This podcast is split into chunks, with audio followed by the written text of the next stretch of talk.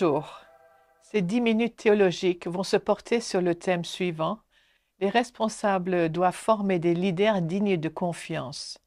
En effet, les responsables d'Église sont chargés de guider et de diriger la vie de l'Église pour qu'elle soit un témoignage à l'évangile de paix et de transformation que Christ apporte dans ce monde. Pour ce faire, il incombe aux responsables d'Église de former des leaders dignes de confiance.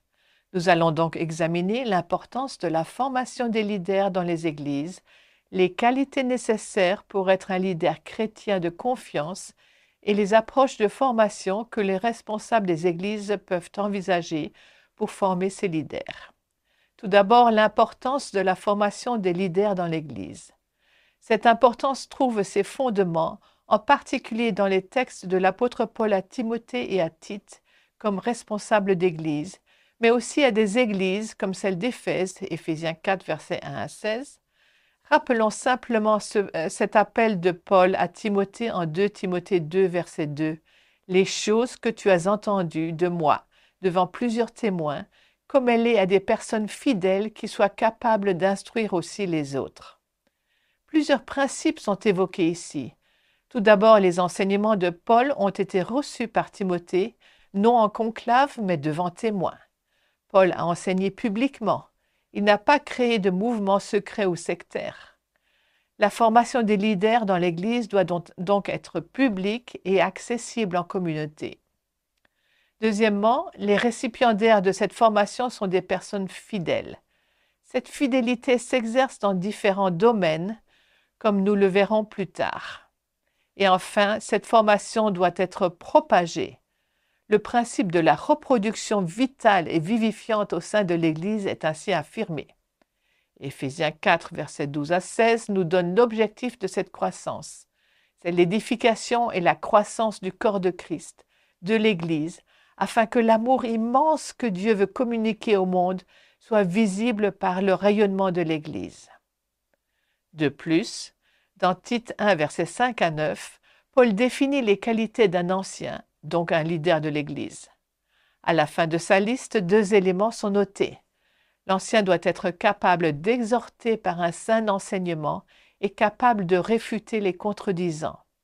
Cette formation devait être faite de façon proactive par l'exhortation et de façon réactive par la réfutation d'arguments non conformes à la pensée de Dieu.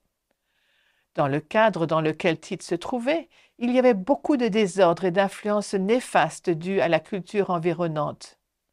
L'environnement actuel des églises peut sembler similaire à beaucoup d'égards. L'adhésion à une certaine foi en Dieu peut être présente dans une certaine mesure dans ce monde, mais les faits prouvent bien le contraire. Le leader doit donc être en mesure non seulement de former et d'enseigner au sein de l'Église, mais aussi de communiquer la parole de Dieu de façon adéquate et culturellement pertinente aux personnes des communautés de vie servies par l'Église. Ainsi, si la formation des leaders est importante pour une saine croissance de l'Église et de ses membres, elle l'est aussi pour le témoignage de l'Église dans les communautés de vie qui l'entourent et pour une saine propagation de l'Évangile de Dieu. Pour que leur impact soit percutant, ces, leaders formés doivent être dignes de confiance tant dans leur vie personnelle et de piété que dans leur vie de famille et dans leur témoignage ecclésial et communautaire. Dans leur vie personnelle et de piété, les leaders doivent être des exemples de vie chrétienne et d'attachement à Christ authentique pour ne pas être en porte-à-faux avec leur enseignement. Ils sont appelés à une vie de sainteté et de consécration à Christ différents passages comme ceux de 1 Timothée 3, verset 2 à 3, Tite 1, verset 7 à 8, 1 Pierre 5, verset 2 à 3, nous montrent que les responsables d'Église doivent être irréprochables, quel mot fort, pour être de puissants modèles pour le peuple qu'ils conduisent à l'instar de Paul, qui pouvait appeler les responsables d'Église dans 1 Corinthiens 11, verset 1 et Éphésiens 5, verset 2, à être ses imitateurs comme il l'était de Christ. Notre Seigneur Jésus-Christ est donc le modèle indéfectible en tant que leader, un leader mu par l'amour de Dieu et par une vie de sainteté. Les leaders de l'Église ont également une responsabilité envers leur famille. Ils doivent être des modèles de conduite chrétienne. Intimité 3, versets 4 à 5. Tant au niveau conjugal qu'envers les enfants, leur conduite doit être irréprochable et grave. On parle très peu de cette gravité dans nos contextes et elle peut faire peur. Qu'est-ce que cela représente? Le terme grec fait allusion à la majesté, à la gravité et à la réserve. Peut-être que la dignité peut résumer cette qualité. Le leader chrétien est appelé à conduire sa famille dans la dignité qui sied à un enfant du Dieu créateur et rédempteur, en créant un cadre de vie familial qui est en harmonie avec les principes bibliques. L'objectif de la bonne conduite des familles est, selon Soédé, nécessaire pour qu'on compte beaucoup de baptisés au nom des prophètes de l'invention d'un monde nouveau. Enfin, les leaders de l'Église sont appelés à conduire l'Église, comme nous le dit 1 Pierre 5, versets 1 à 4. Paissez le troupeau de Dieu qui est avec vous.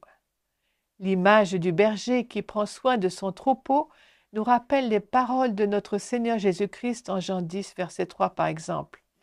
Les brebis écoutent sa voix, il appelle ses propres brebis par leur nom et il les mène dehors. Il va devant elles et les brebis le suivent car elles connaissent sa voix. Cette relation entre les brebis, les membres de l'Église, est à l'image de l'intimité pleine d'amour entre Christ, le bon berger, et son Père qui va jusqu'au don de soi. Dans ce passage, Christ peut dire au verset 15 à 17, Je mets ma vie pour mes brebis. À cause de ceci, le Père même, c'est que je laisse ma vie afin que je la reprenne. Christ est mu par l'amour jusqu'au don total de, de sa vie dans la perspective de sa résurrection.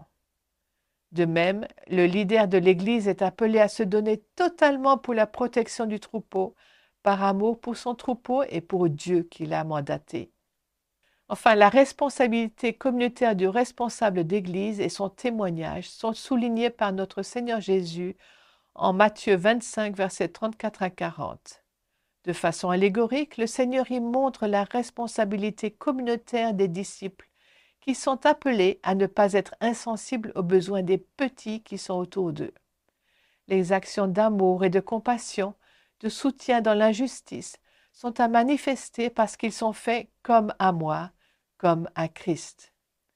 Si des leaders dignes de confiance dans les domaines précités sont appelés à être formés de façon efficace, il est aussi important de réfléchir à la façon dont cette formation doit être dispensée.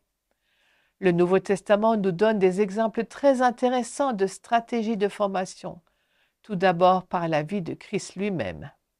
Bien avant de dispenser un enseignement verbal, il a invité ses disciples à vivre avec lui, Jean 1 verset 40, en créant un cadre communautaire de mentorat avec lui.